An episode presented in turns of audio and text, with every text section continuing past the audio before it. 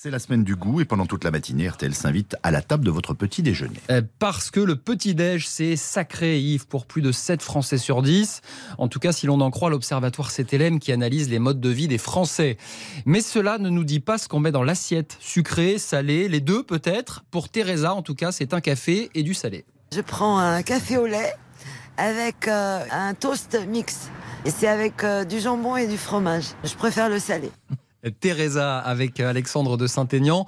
Alors, Jimmy Mohamed, est-ce que vous validez ce toast jambon-fromage Oui. Là, c'est l'idéal. Le toast, salé, jambon, fromage, c'est parfait. Des protéines, un peu de matière grasse, de l'énergie qui nous permet de tenir jusqu'au déjeuner. Donc, c'est validé. Oui, pour le petit déjeuner salé, c'est ce qu'on devrait tous faire. Mais c'est vrai que le matin, c'est parfois un peu difficile. Et c'est donc un grand oui, Teresa. Vous avez un bon point de notre docteur RTL.